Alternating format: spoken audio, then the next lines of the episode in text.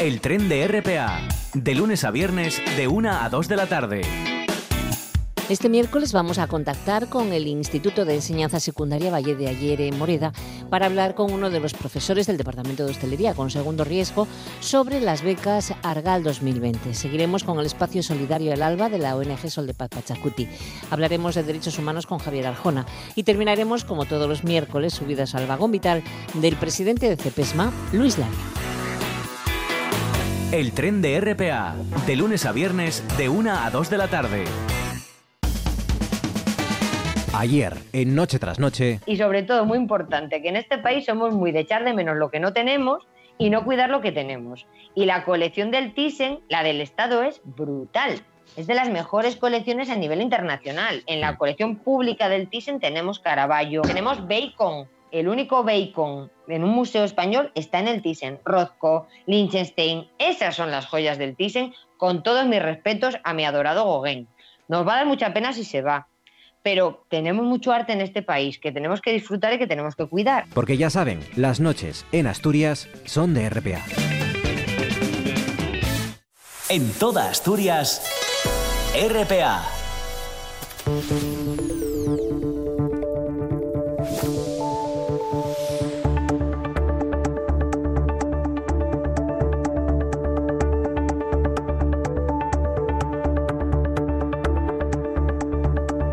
Hola, ¿qué tal? ¿Cómo están? Muy buenos días. Son las 9 de la mañana y casi cuatro minutos. Bienvenidas, bienvenidos a Asturias al Día. La ministra de Educación y Formación Profesional, Isabel Cela, apeló ayer martes a la autonomía de los centros eh, docentes para delegar en sus gestores la responsabilidad de controlar al virus una vez que se vuelva a las aulas. Decía la ministra que serán ellos los que decidan quién o qué persona velará por el cumplimiento de las normas fijadas para tratar de evitar rebrotes eh, del coronavirus. Lo explicó en la rueda de prensa posterior al Consejo de, Ministros. Los directores de los colegios, directores y directoras de los colegios, eh, dijo la ministra, formarán al claustro, a los profesores, a los alumnos acerca de estas medidas con las que combatir al virus.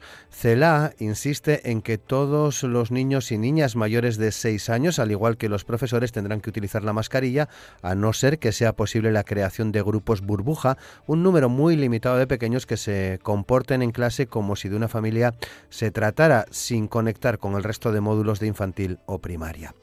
La ministra de Educación insiste además en su apuesta por reforzar la formación digital y anunció que el Gobierno presentará a las comunidades autónomas, eh, prestará, queremos decir, a las comunidades autónomas 500.000 dispositivos electrónicos con conexión a Internet para que ningún eh, alumno se quede fuera de la educación, independientemente de su realidad social o de donde resida. Educación recibirá del Fondo COVID-19 aprobado ayer por el Consejo de Ministros un total de 2.000 millones de euros que va a repartir entre las comunidades autónomas para reforzar el sistema educativo. En principio, el Gobierno hará el reparto según las cifras de población de 0 a 16 años y de 17 a 24 años, ya que 400 de los 2.000 millones van a estar destinados a la enseñanza superior.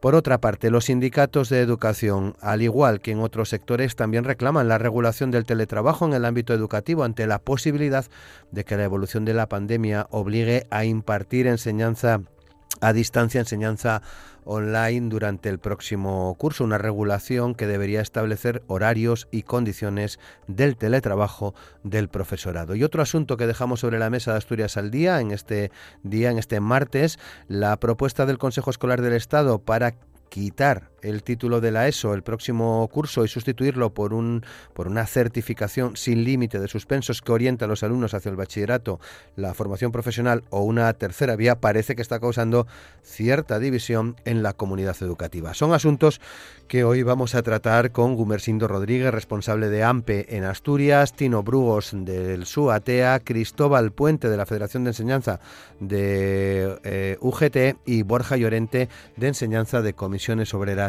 en Asturias. Con ellos y con Amor Argüelles y Manolo Luiña en el control de sonido, estaremos hoy en Asturias al Día. Aquí comienza Asturias al Día con Roberto Pato.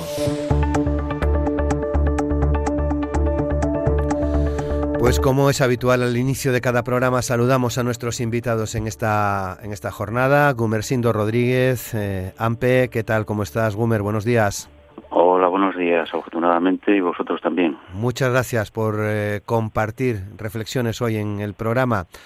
Tino Brugos, su atea, ¿qué tal? ¿Cómo estás, Tino? Buenos días. Hola, ¿qué tal? Buenos días. Eh, bien, bien, aquí en, plena desescalada. Muy bien, muchas gracias. Cristóbal Puente, de, la Federación de Enseñanza, Federación de Servicios Públicos de, de UGT, ¿qué tal? Cristóbal, ¿cómo estás? Buenos días. Buenos días, Roberto. Muy bien, como siempre, encantado de estar aquí contigo. Muchas gracias. Y Borja Llorente, Enseñanza de Comisiones Obreras en Asturias. Borja, ¿qué tal? ¿Cómo estás? Buenos días. Hola, hola buenos días. Muy bien, por aquí resistiendo, que no es poco. Muy bien. Bueno, queda poco para, para entrar en la nueva normalidad en términos generales. El próximo lunes estaremos ya en esa nueva normalidad, ¿no? Veremos a ver cómo nos sienta como, como sociedad. En cualquier caso, hoy, y como es habitual con vosotros, eh, eh, más o menos una vez eh, cada mes, cada mes y medio, analizar las cuestiones que tienen que ver con el sistema educativo, con, en este caso con el inicio del curso. Hemos hablado en varias ocasiones a lo largo del confinamiento, del estado de alarma, de la situación de la, de la educación parece que se van abriendo eh, bueno pues algunas puertas de cara a lo que va a ser el próximo curso. En un primer momento las clases se van a reanudar en septiembre en un entorno seguro y saludable. Eh, Gumer, ¿así lo, lo esperáis en AMPE? Bueno, nuestra apuesta efectivamente es porque las clases se reanuden de manera presencial en septiembre siempre en las debidas condiciones de protección de la salud de los alumnos y de profesores. Es decir, para AMPE el único criterio que tiene que guiar eh, las decisiones sobre el retorno a las aulas es el de la salud de la población escolar. Eh, estas palabras que acabas de citar sobre el entorno seguro y saludable son palabras de Sánchez, pero eh, para nosotros eh, de momento son una mera declaración de intenciones porque nada se ha hecho para dar cumplimiento a las mismas. Más bien al contrario, se han anunciado medidas que son incompatibles con la salud escolar. Eh, parece eh, que en toda la comunidad educativa, en la población en general, hay un acuerdo sobre qué medidas de seguridad y de protección son básicas y las reducimos a dos, el distanciamiento físico y el uso de la mascarilla. Sin embargo, existe un problema de confianza respecto a los responsables políticos y educativos en, España y también en el Principado de Asturias. Hay un problema de confianza porque un día se anuncia una cosa y al día siguiente la contraria. Hemos pasado de reducir la ratio a 15 alumnos por alumno eh, aumentarla eh, por aula, quiero decir, aumentarla ahora a 20 de dos metros de distancia a 1,5, de desaconsejar el uso de la mascarilla a exigir el uso, eh, su uso, so pena de multa, de pedir que toda la población la use a excluir a los niños de infantil hasta cuarto de primaria, bajo la bucólica idea que ya has eh, mencionado de que los niños viven en burbujas o en grupos estables de convivencia, según se ha anunciado. Eh, bueno, se puede ser más cursi para hablando de, burbujas, de convivencia, para avalar la exclusión de las medidas básicas de seguridad a los niños por su edad como si fueran inmunes al contagio. Eh, y en todo caso, supongamos que estos niños hasta cuarto de primaria eh, lo son, son inmunes al contagio. Habría que estudiarlo desde el punto de vista sanitario. Pero sin duda los que no lo son son sus profesores, que por edad y enfermedades propias constituyen eh, un grupo con elevadas tasas de letalidad.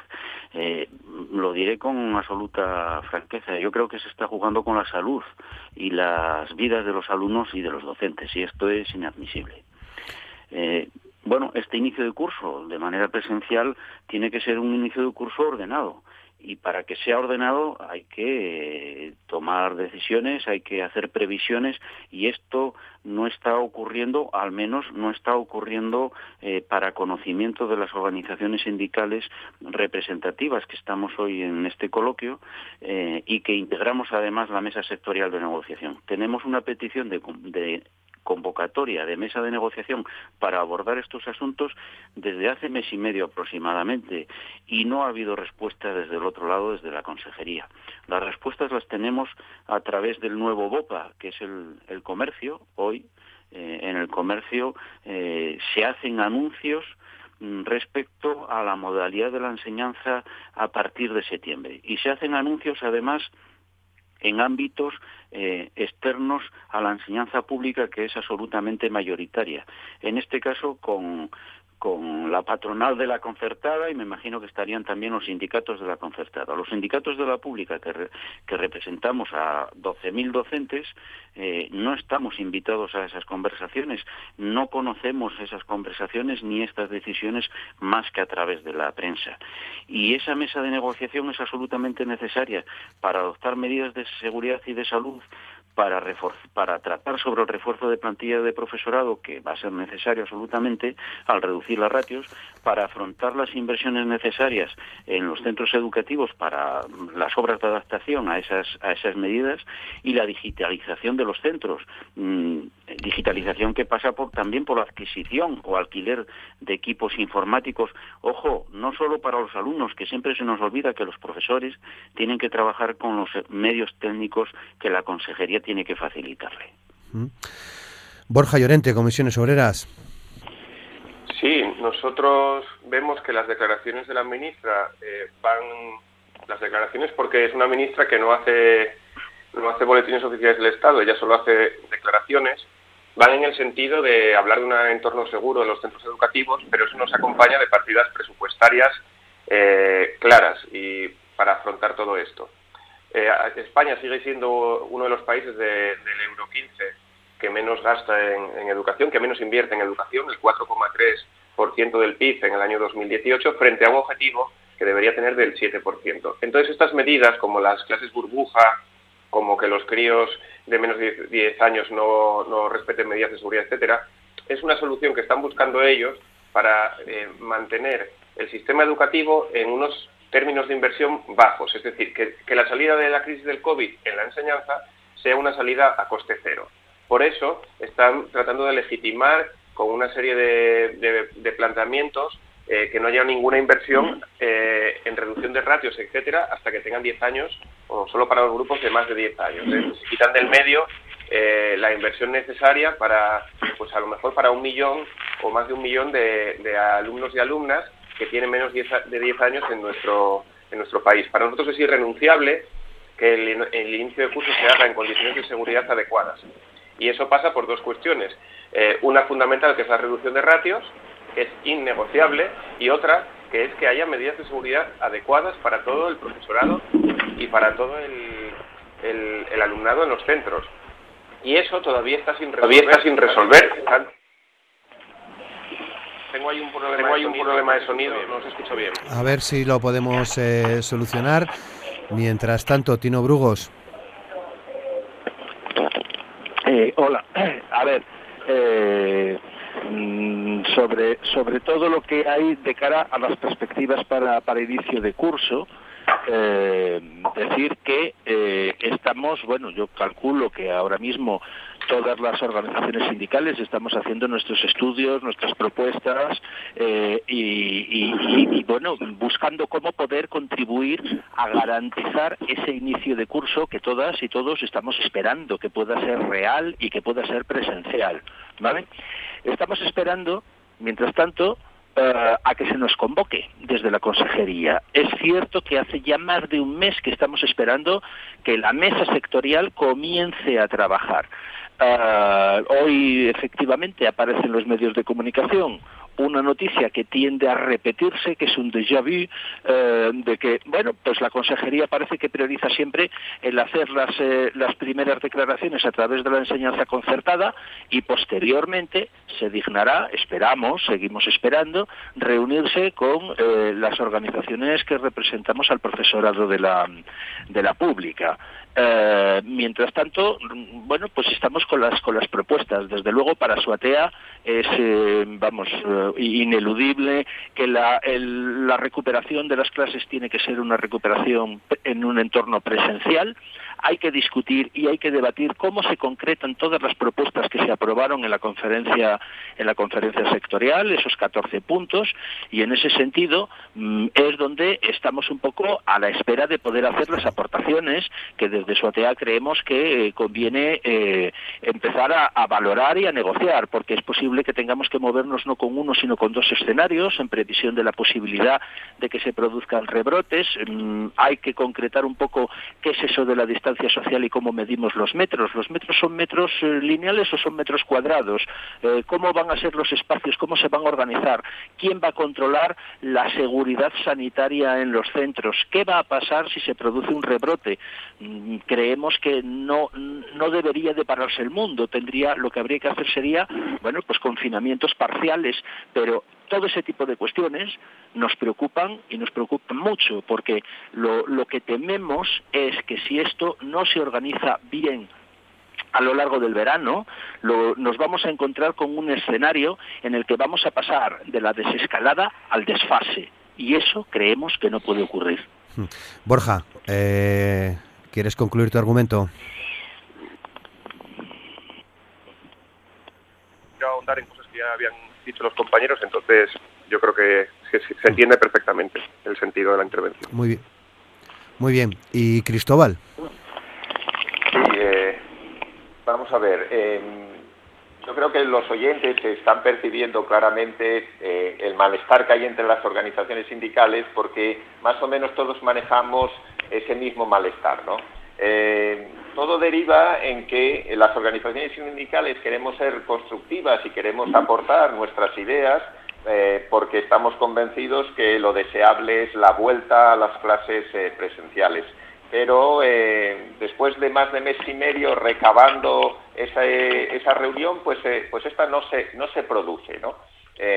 yo quiero recordar que desde el momento en que se declaró el estado de alarma, nosotros y el resto de las organizaciones sindicales pues eh, pusimos por delante los criterios sanitarios, porque no podíamos hacer otra cosa. Y por eso nos opusimos a las clases presenciales durante el último trimestre. Pero lo que ha ocurrido después de todos los días y semanas, incluso meses que han ido pasando, no es más que una traslación de responsabilidades. La ministra traslada la responsabilidad a los consejeros y consejeras de las comunidades autónomas y estos las trasladan a los equipos directivos. Los directores y las directoras de nuestros centros educativos, ahora estoy hablando de los asturianos, tienen que hacerse cargo, además sin partida presupuestaria adicional, de la gestión y la provisión de toda la infraestructura para garantizar esa seguridad. Nosotros siempre hemos dicho que las cuestiones que son de tipo sanitario, la seguridad en el trabajo, la prevención en los riesgos eh, laborales, deben contar con un presupuesto propio para poder implementarlas, poder implementarlas en los centros. Además, además eh, eh, eh, no debe ser el, ser el, personal docente que se encargue, encargue de ser el referente para el COVID-19, sino que debe incorporar personal sanitario para coordinar y, colaborar en los equipos directivos. Ahora bien, una cosa es clara, el aprendizaje presencial es insustituible en unas etapas más que en otras, pero, pero no se puede reemplazar por un sistema de enseñanza a distancia. La crisis sanitaria nos obligó al confinamiento y ya hemos hablado incluso en este programa del ingente trabajo y del esfuerzo realizado por la comunidad educativa. Desde la UGT siempre que podemos reconocemos eh, al profesorado su implicación, su dedicación, su eficaz adaptación profesional a esta situación tan compleja. Yo creo que todas las organizaciones sindicales, en mayor o menor medida, lo hemos hecho. Algunas de las intervenciones de nuestra consejera generaron todo lo contrario, más bien un malestar. Pero vamos a ver, la vuelta a las clases presenciales es el escenario ideal. Toda la comunidad educativa quiere esa vuelta a las clases presenciales, pero claro, ha de hacerse con garantías sanitarias. Y las, las medidas de prevención, decía antes Boomer que eran dos, no, son tres.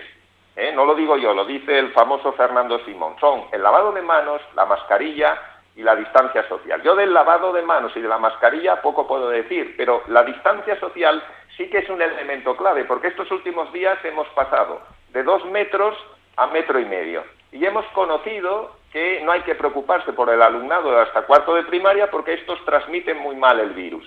Yo, la verdad, desconozco eh, la argumentación científica que permite decir eso. Lo que sí entiendo es que sirve a nuestra clase política para justificar un importante ahorro económico. Porque vamos a ver, con dos metros de distancia se colocan 15 alumnos en un determinado espacio. Si rebajamos esos dos metros a metro y medio, de caben 15, caben 20 alumnos en ese mismo espacio. Lo triste es que a los políticos se les está viendo venir se pretende volver, como se decía antes, a una normalidad a coste cero o a una nueva normalidad tipo low cost. Y nos olvidamos que la bajada de ratio no solo favorece la distancia social y la contención del virus, también es un elemento capital que influye en la calidad educativa. Todos sabemos que la pandemia ha generado una serie de efectos eh, nocivos. Uno es el desfase curricular y eh, incluso en las programaciones para el próximo curso se, obligatoriamente se han de incluir unos planes de refuerzo que necesitarán obviamente eh, la contratación de eh, más recursos y de más personal. En resumen, mantener la distancia social y poner en marcha esos planes de recuperación unido a unas plantillas ajustadas que las organizaciones sindicales hemos denunciado todos estos años porque solo sirven para impartir clase, nos llevan a un callejón, a una calle o nos llevan a un punto y es que hay que contratar eh, a un notable número de profesorado. Y la situación, claro que es muy compleja. Nadie, eh, o sea, todo el mundo reconoce que es muy complejo, pero podríamos empezar por dar respuesta a unas pocas preguntas, que es la que nos hace la afiliación. Es decir, ¿cómo garantizamos la seguridad de toda la comunidad educativa? ¿Con qué espacios extras tenemos que contar? ¿Cuántos profesores y profesoras más necesitamos? Y si se me permite, yo añadiría una pregunta eh, que parece que no tiene nada que ver, pero que yo creo que es muy importante. ¿A qué estamos esperando?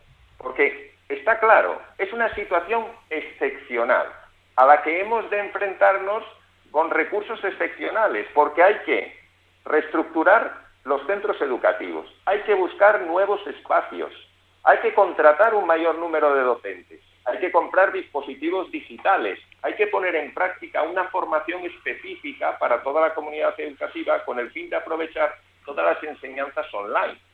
Lo que yo no entiendo es a qué estamos esperando. Estamos al 17 de junio y aún desconocemos cuáles son los planes de esta consejería y eso es lo que es inadmisible. Muy bien, bueno, 9 y 24. Hablemos de los recursos. Eh, estamos a la espera de conocer cómo, qué, cantidades finalmente eh, tendrán las comunidades autónomas de ese denominado fondo COVID. En total, 16.000 millones de euros. Para educación, 2.000 millones de, euros. Veremos a ver ese, ese reparto siguiendo los criterios eh, que antes comentábamos que, va a tener en cuenta el, el gobierno. ¿Es suficiente, Tino?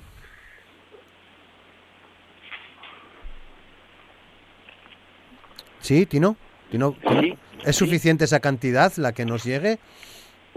Estaba, estaba diciendo que nosotros eh, en, Suatea eh, pensamos que no, que no va a ser, desgraciadamente no va a ser, eh, no va a ser suficiente, porque el ámbito educativo es un ámbito en el que participa mucha, mucha gente, participamos muchas personas, profesorado, personal administrativo, alumnado y todo el entorno de cada uno de estos tres colectivos que acabo, que acabo de citar. Y si uno de los elementos centrales que tenemos que vigilar es todo lo que tiene que ver con los riesgos de contagio a través de la distancia social, eh, las medidas que hay que tomar van a ser medidas muy importantes que afectarán vamos necesariamente a todo a todo el, personal. Entonces los cálculos que nosotros eh, como SUATEA habíamos eh, planteado y en concreto refiriéndonos al tema de ratios hablaba de que sería necesario plantearse aumentar en torno a un tercio eh, la plantilla eh, existente en la actualidad para facilitar la reducción de alumnos y de alumnas en las aulas, para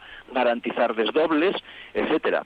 Bien, mm, estos 2.000 millones, si, si, solamente puede haber varios, eh, varias fórmulas para hacer el reparto, pero si, si jugáramos algo mm, sencillo que no va que no va a ser así, desgraciadamente, y hiciéramos un reparto en función de la población, ¿vale? Eh, en función de la población, mm, en la comunidad asturiana, que tiene un millón de habitantes, sobre 47 millones en números redondos a nivel de, a nivel de Estado, ¿eh? y dando por hecho que tampoco va a ser así, eh, que todos esos recursos fueran para la pública y para la contratación de profesorado, eso haciendo un cálculo somero, a nosotros eh, nos da aproximadamente en torno a un incremento en el 12% de la plantilla. Y esto tiene eh, consecuencias inmediatas que uno puede mm, rápidamente pensar. Esto no pinta bien, va a haber que trabajar mucho más, vamos a ver en qué condiciones, eh, vamos a estar maximizando los recursos y por lo tanto maximizar es lo contrario a garantizar la seguridad. nos tememos que nos vamos a enfrentar a un, a un panorama complejo y, ahora vamos a ver la falta de recursos eh, en el ámbito educativo. Borja.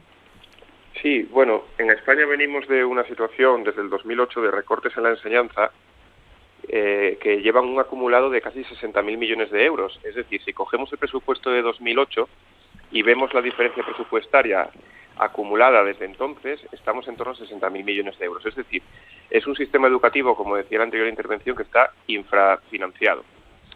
Eh, el sindicato de, bueno, nosotros, la Federación de Enseñanza de Comisiones Obreras eh, a nivel estatal, hicimos un, un estudio bastante preciso para calcular cuántos profesores y profesoras y cuánto dinero haría falta en toda España para mejorar la, para, para cumplir todas las normas de seguridad eh, y protocolos haciéndolo bien.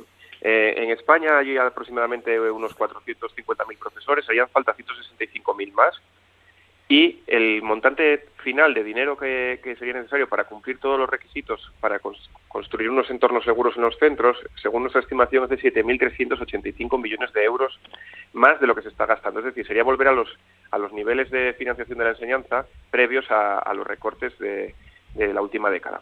En ese sentido, eh, los 2.000 millones de euros que, asegura el Gobierno que va, que va a emplear a partir de septiembre creemos que es la cantidad un poco inferior, pero necesaria para el primer trimestre del curso. Pero en, modo, en, ningún caso con ese dinero es suficiente para hacer las cosas bien a lo largo de, de todo el curso. Es decir, 2.000 millones de euros dan para articular las medidas durante ese primer trimestre, pero no puede contratarse el profesorado necesario ni, ni contar con los espacios necesarios y, la inversión en equipos e informáticos, etcétera, si no se cuenta con otros casi 4.500 o 5.000 millones de euros más durante todo el curso.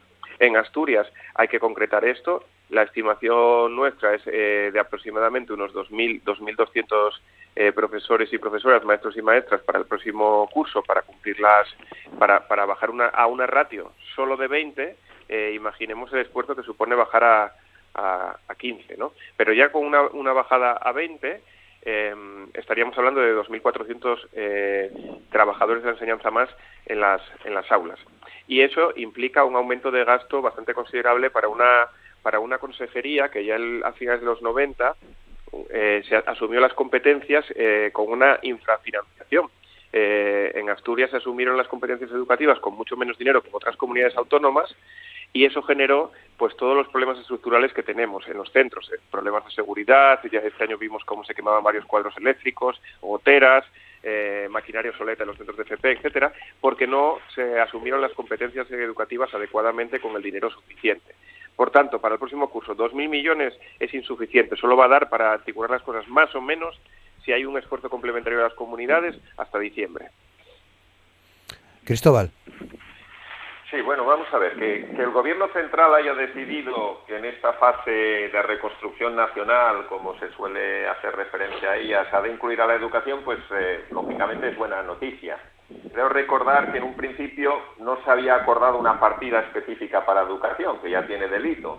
El problema, lo han comentado eh, los dos compañeros anteriormente, es si los 2.000 millones de euros son suficientes o no.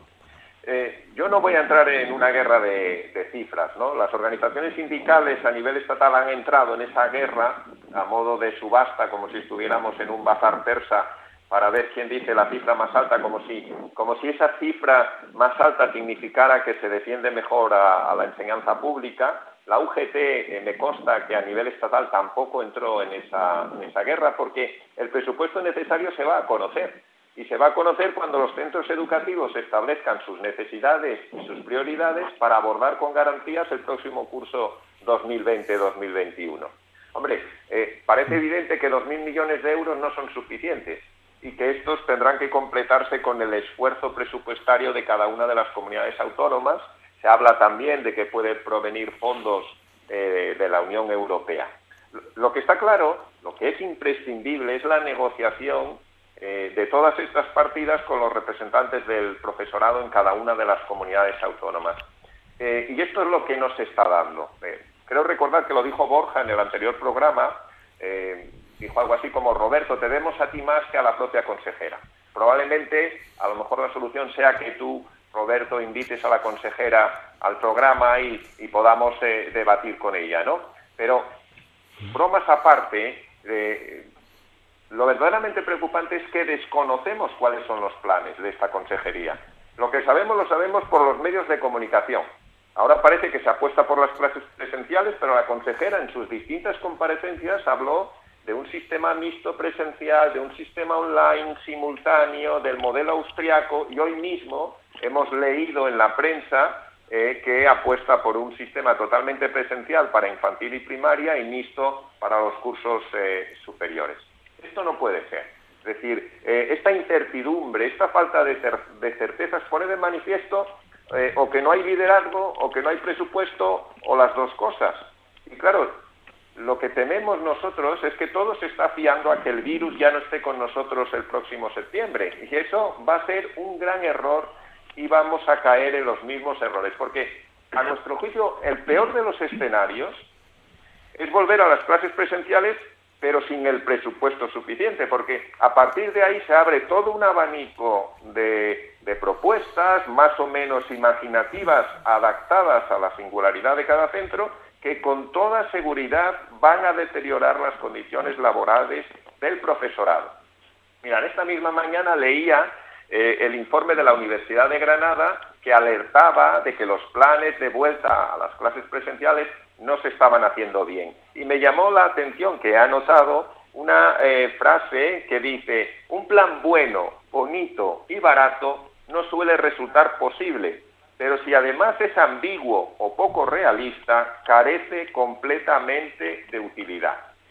Si a esto añadimos que no hay negociación con las organizaciones sindicales, pues eh, poco margen de maniobra hay. ¿eh? Las, organizaciones sindicales no vamos a permitir que eh, todo esto se haga a costa del deterioro de las condiciones laborales del profesorado. Y puede estar en la mente de todos, es decir, movilizaciones y poner los servicios jurídicos a disposición de la afiliación para que, si lo cree conveniente, recurra todo lo que sea recurrible. Gumer. Sí. Bueno, parece que, que todos podremos estar de acuerdo en, varias fórmulas, ¿no? La primera de ellas es que sin inversión no es posible llevar a cabo el inicio de curso en condiciones de seguridad y menos aún eh, abordar una nueva crisis sanitaria que se ve probable eh, se está viviendo en China, en Pekín, nada menos, eh, con un confinamiento de escolares y de, docentes otra vez en sus domicilios. Mm, sin embargo, AMPE pedirá o pide a, la Consejería que se dé a conocer exactamente las eh, y detalladamente las partidas presupuestarias y las cantidades asignadas en el presupuesto destinado a educación. No sabemos qué dinero hay, ni a qué se va a destinar, ni a qué partidas se van a destinar. Nosotros sí tenemos claro dónde hay que poner eh, el dinero que eh, parece que va a venir de Madrid. Eh, ¿En qué proporción, qué parte nos va a tocar?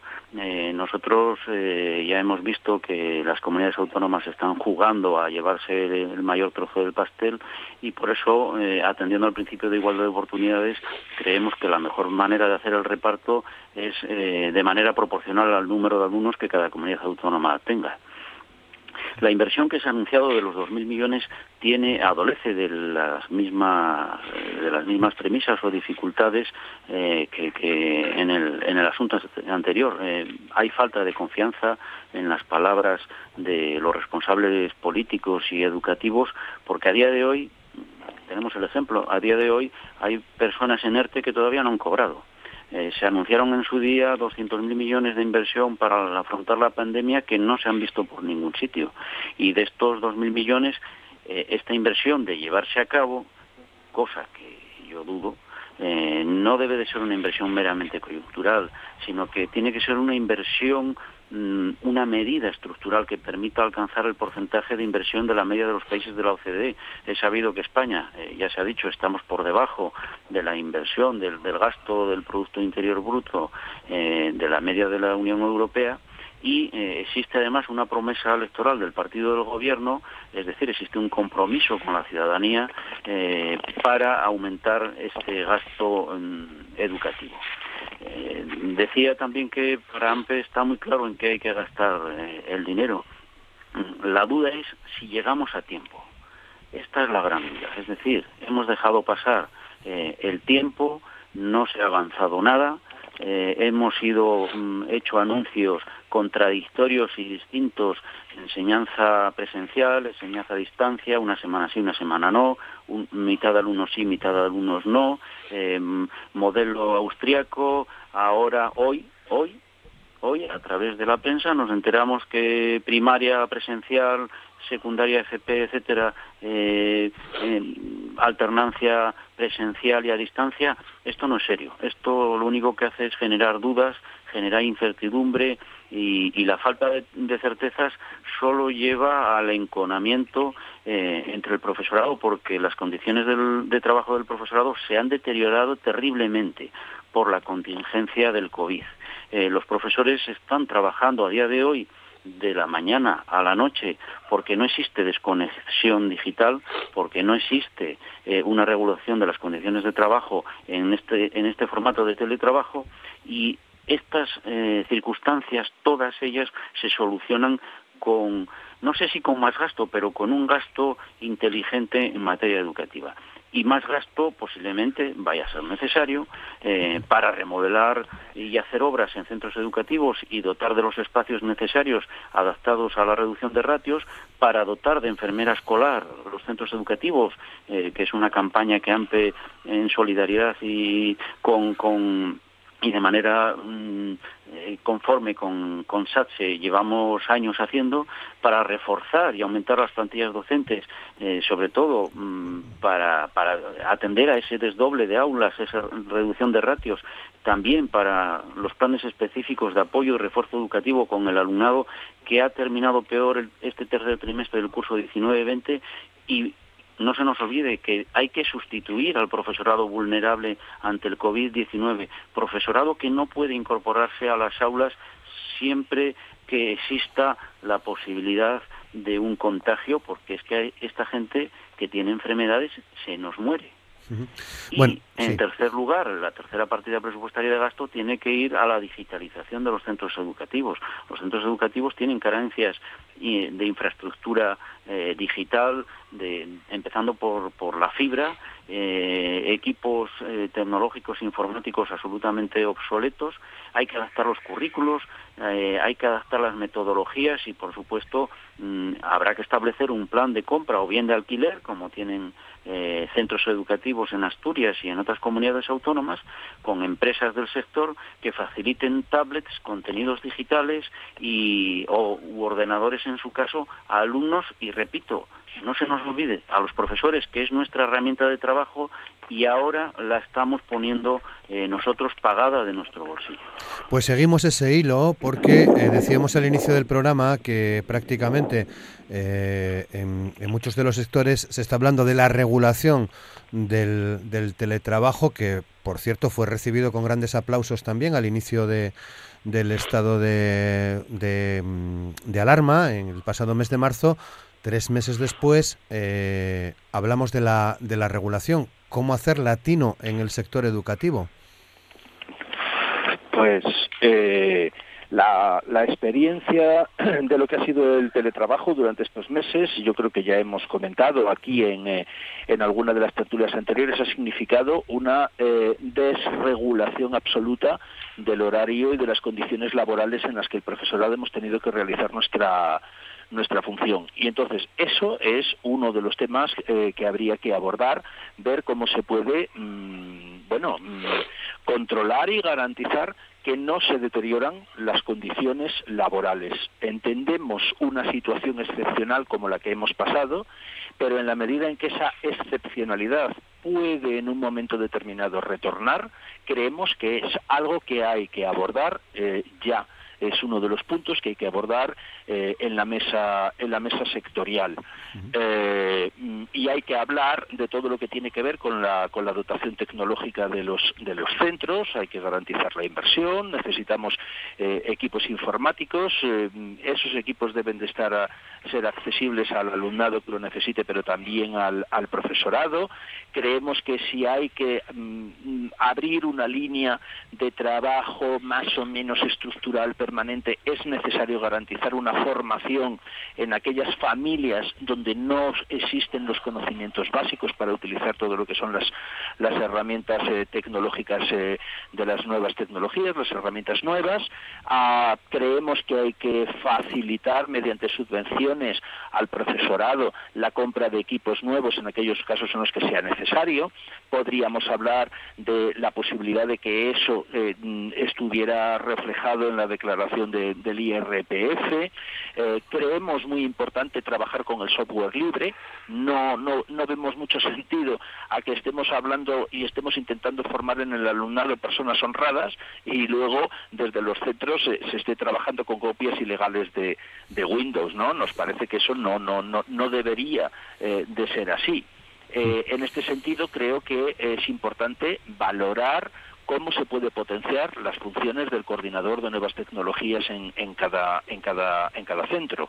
Eh, eso por hablar del apartado este que tiene que ver con las nuevas tecnologías, con el teletrabajo, pero quería decir una cosa al respecto de lo que estábamos comentando en el punto anterior, que tiene que ver con los riesgos para la salud, y en este caso estoy hablando de los riesgos para la salud del profesorado, que es algo que no ha salido y que me parece significativo. ¿no? Más de 60 años nos convierte en personal de riesgo. Y ser personal de riesgo significa que hay que tomar precauciones y que hay que tomar medidas. Tenemos una plantilla muy envejecida. Eso es algo que ya también hemos comentado en ocasiones anteriores. Y esto significa que existe un riesgo de que un segmento importante de la plantilla del profesorado en Asturias, al estar incluido en este grupo, bueno, pues esto nos puede incrementar las bajas laborales o la necesidad de no poder hacer una docencia directa y además yo creo que hay que tener en cuenta otro factor que no se ha comentado y es que hay mucha gente que tiene convivientes en sus casas, familia, abuelos, padres, que, que forman parte de la tercera edad y con los que hay que evitar el riesgo de contagio. Eso es un tema que me parece que no ha salido y que también es significativo de cara a valorar la disponibilidad que puede tener el profesorado a lo largo del curso que se inicia. Cristóbal.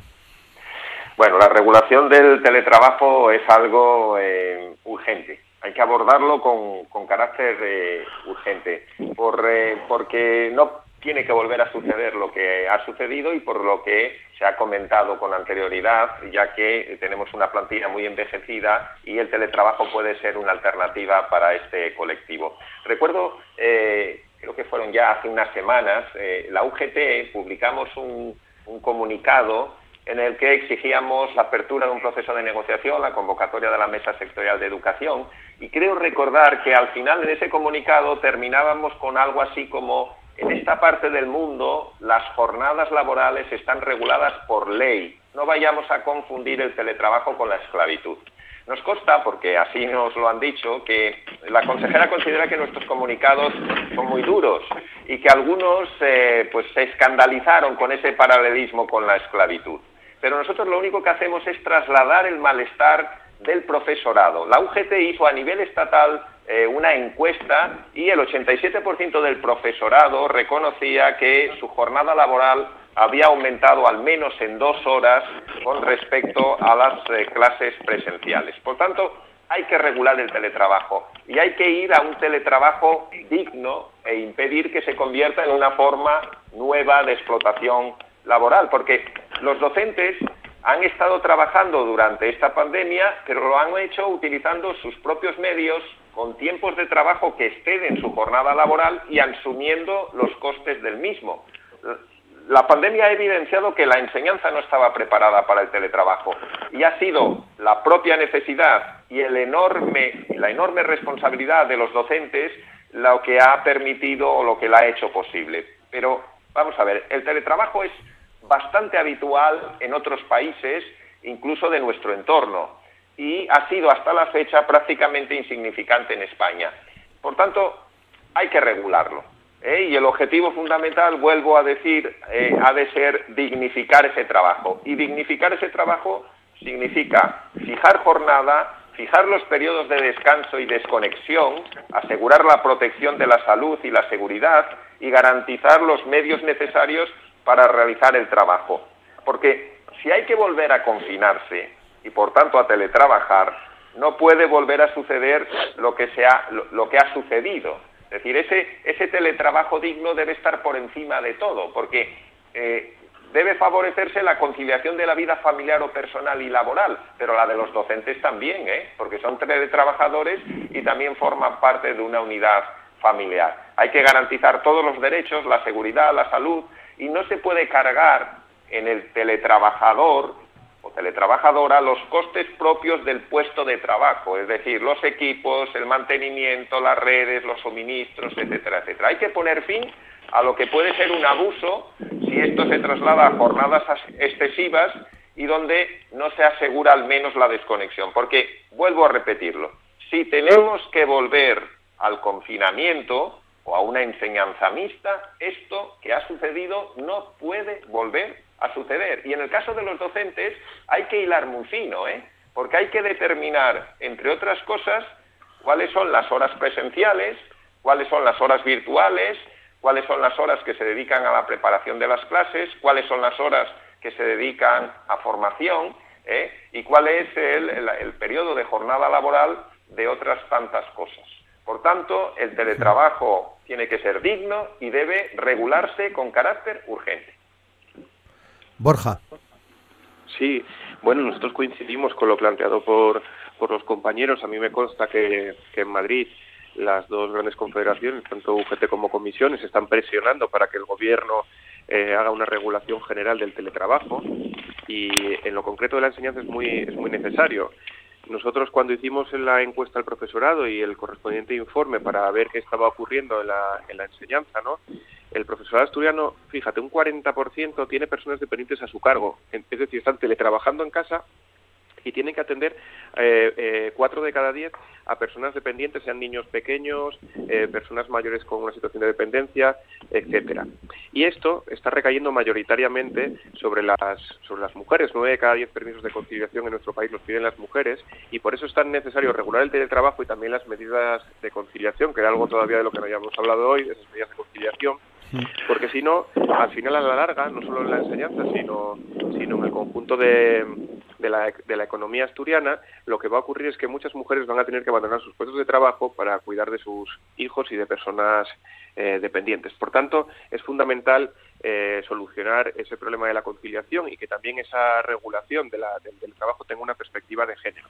Eh, el teletrabajo hay que regularlo, ya lo decía ahora Cristóbal, no solo el, tema de la jornada laboral, de cuánto dura, también el derecho a la, desconexión y, por supuesto, eh, quién va a poner los medios para el teletrabajo. No tiene sentido eh, que tenga que poner el trabajador todos los medios para, para teletrabajar. En, con carácter general debe hacerlo eh, la empresa. Y luego hay un problema muy característico de Asturias en ese sentido, que es que tenemos una región con algunas zonas con unos grandes problemas de conectividad. Nosotros en nuestra encuesta había un porcentaje significativo de profesorado que decía que no podía trabajar, teletrabajar bien porque no tenía conexión. Es decir, hay, hay zonas de Asturias donde no llega ni el ADSL ni la fibra y, tienen una muy mala conexión de datos por, por, Internet eh, digital, o sea, por el móvil. Entonces es necesario que la, que la Administración estatal eh, y que la autonómica vertebren eh, las comarcas eh, de montaña, las, las, comarcas que tienen más dificultades desde una perspectiva tecnológica para que sea posible la enseñanza si hay nuevamente confinamientos. Y respecto a, a otra cosa que apuntaba Tino, que también es muy importante, que es la, el envejecimiento de la, de la población y de, en, Asturias y, y, su reflejo en el, en el, profesorado. Efectivamente, estamos ante uno de, de las plantillas más envejecidas de nuestro país y por tanto con más riesgos en la epidemia del COVID. ¿no? Nosotros hicimos una campaña, estábamos en medio de una campaña eh, de movilizaciones en los centros educativos eh, cuando surgió la pandemia por la reducción horaria para los mayores de 55 años, es decir, que, que se redujese su horario, son casi la mitad de la plantilla, eh, dos horas, tres horas, y eso generaría cientos de puestos de trabajo más en los centros. Y esto es muy importante porque con, las, con los recortes que implementaron los gobiernos de Rajoy y Zapatero, los nuevos funcionarios que entraron tras 2011 se van a jubilar a los 67 años.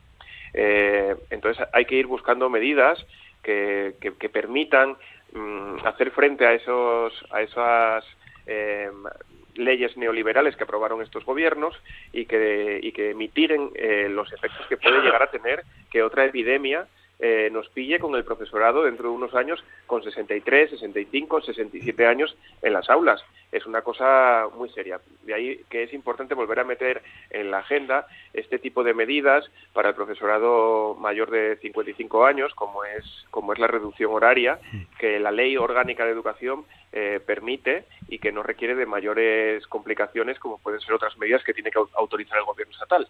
Es una medida que ya se aplica en otras autonomías y que aquí nos hace mucha falta porque tenemos un profesorado muy, muy envejecido, que tiene su parte buena por su experiencia y su capacidad de, didáctica y pedagógica, pero que tiene la parte eh, del medio y largo plazo y sobre todo del afrontamiento de situaciones en las que son población de especial riesgo. Por tanto, hay que atender también esa cuestión eh, en el futuro. Muy bien, nos quedan nada, seis minutos. Ya sé que la pregunta que os voy a hacer va a requerir de un, de un programa más amplio, pero me gustaría eh, que al menos eh, escucharos a los cuatro en torno a esta eh, situación que se viene deslizando también en un segundo plano informativo, digamos, eh, y que tiene que ver con la posibilidad de quitar el título de la ESO el próximo curso, sustituirlo por un una certificación sin límite de suspensos. Es una propuesta que aparece en el seno del Consejo Escolar del Estado. Ampe, ya habéis dicho que, que no estáis de acuerdo con esto. Eh, os pido un poco de brevedad para escucharos a los cuatro. Eh, eh. Sí, seré breve en esa materia, pero haré una un pequeño breve también en relación a la regulación del teletrabajo. El teletrabajo no está regulado en Asturias y es necesario hacerlo antes de que empiece el nuevo curso. Eh, la regulación pasa por, por los elementos técnicos que deben de ser provistos por la Consejería, eh, por la regulación de los horarios de los docentes y también por el derecho a la desconexión digital. No puede volver a ocurrir que los docentes eh, tengan jornadas de trabajo interminables de sol a sol y además tengan que poner sus propios recursos pagados por su, de su propio bolsillo. No estoy de acuerdo para nada en la manifestación que creo que fue de Tino, de Suartea, que dijo que eh, eh, pretendíamos mm, líneas de financiación para que los docentes puedan comprarse ordenadores para abordar este trabajo. Para nada estamos de acuerdo en eso. Eh, los equipos informáticos nos los tiene que facilitar nuestro empleador, que es la Consejería de Educación. Y en relación al título de graduado de la ESO, proponer sustituir el título de graduado de la ESO por un mero certificado de competencias eh, tiene un objetivo muy claro, que es acabar de un plumazo con las elevadas cifras de fracaso y abandono escolar en España, que está a la cola de, Europa. Eh, la idea es genial. Eh, si nadie suspense, suspende, no hay fracaso escolar. Esto, ¿cómo no se nos había ocurrido antes? ciertamente, para AMPE es una propuesta con la que manifestamos nuestra rotunda disconformidad y, bueno, supone una devaluación de la calidad de la enseñanza. Además, presenta problemas adicionales para los alumnos que no titulen o titulen en peores condiciones con ese certificado de competencias, ya que se suprime eh, la capacidad para acceder al mercado de trabajo con un título habilitante y el de cuarto de la ESO lo es, o bien en su caso para poder acceder a estudios superiores. Eh, tengo que decir que entre ayer y hoy ha habido novedades, porque ayer se celebró una comisión permanente del Consejo Escolar del Estado y eh, el Consejo Escolar del Estado, dado el barullo, si me permite la expresión, que se, ha, montado con esta iniciativa ha decidido retirar la propuesta del orden del día y de su tratamiento, con lo cual pues parece que impera el sentido común y que los alumnos que, cursan sus estudios y que los cursan en las mejores condiciones eh, van a poder titular y aquellos que, tienen más dificultades para alcanzar ese título eh, mm, habrá que poner recursos, habrá que poner medios eh, que pasa por inversión en educación, por más profesorado, profesorado de apoyo. Déjame unos minutos. Por atención individualizada. muy bien. Eh, gracias por la información de última hora en torno a este, a este asunto. Cristóbal, brevísimamente, son 9 y 56 brevísimamente, bueno, eh, no hay debate porque yo también era conocedor de, que se había retirado a última hora, por tanto no hay debate. Eh, lo curioso es que la supresión del título de graduado en eso tiene, un trasfondo ideológico que, por lo que yo sé, no se ha debatido en profundidad. Por tanto, debate no hay. Vamos a ver. Eh, lo que es cierto es que el sistema educativo español tiene un problema con las elevadas tasas de abandono escolar. Eh, y también es cierto que la mayoría de los países europeos no tienen la titulación de graduado en eso y en aquellos países donde no existe esa exigencia de titulación, las tasas de abandono escolar son muy bajas.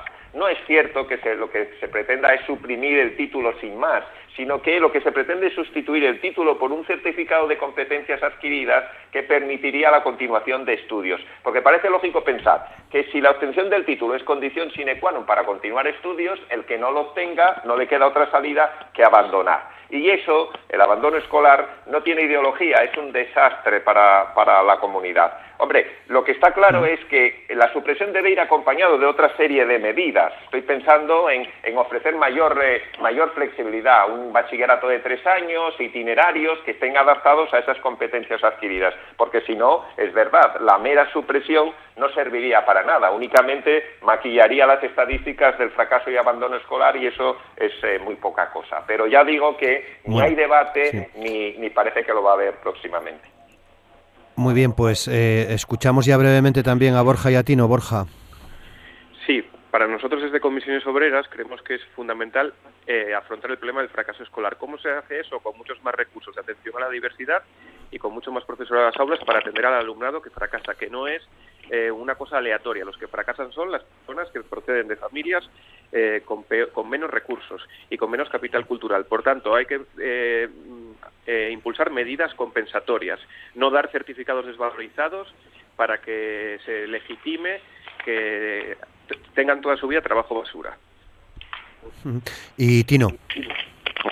Eh, pues muy brevemente, porque me toca cerrar y estamos al borde.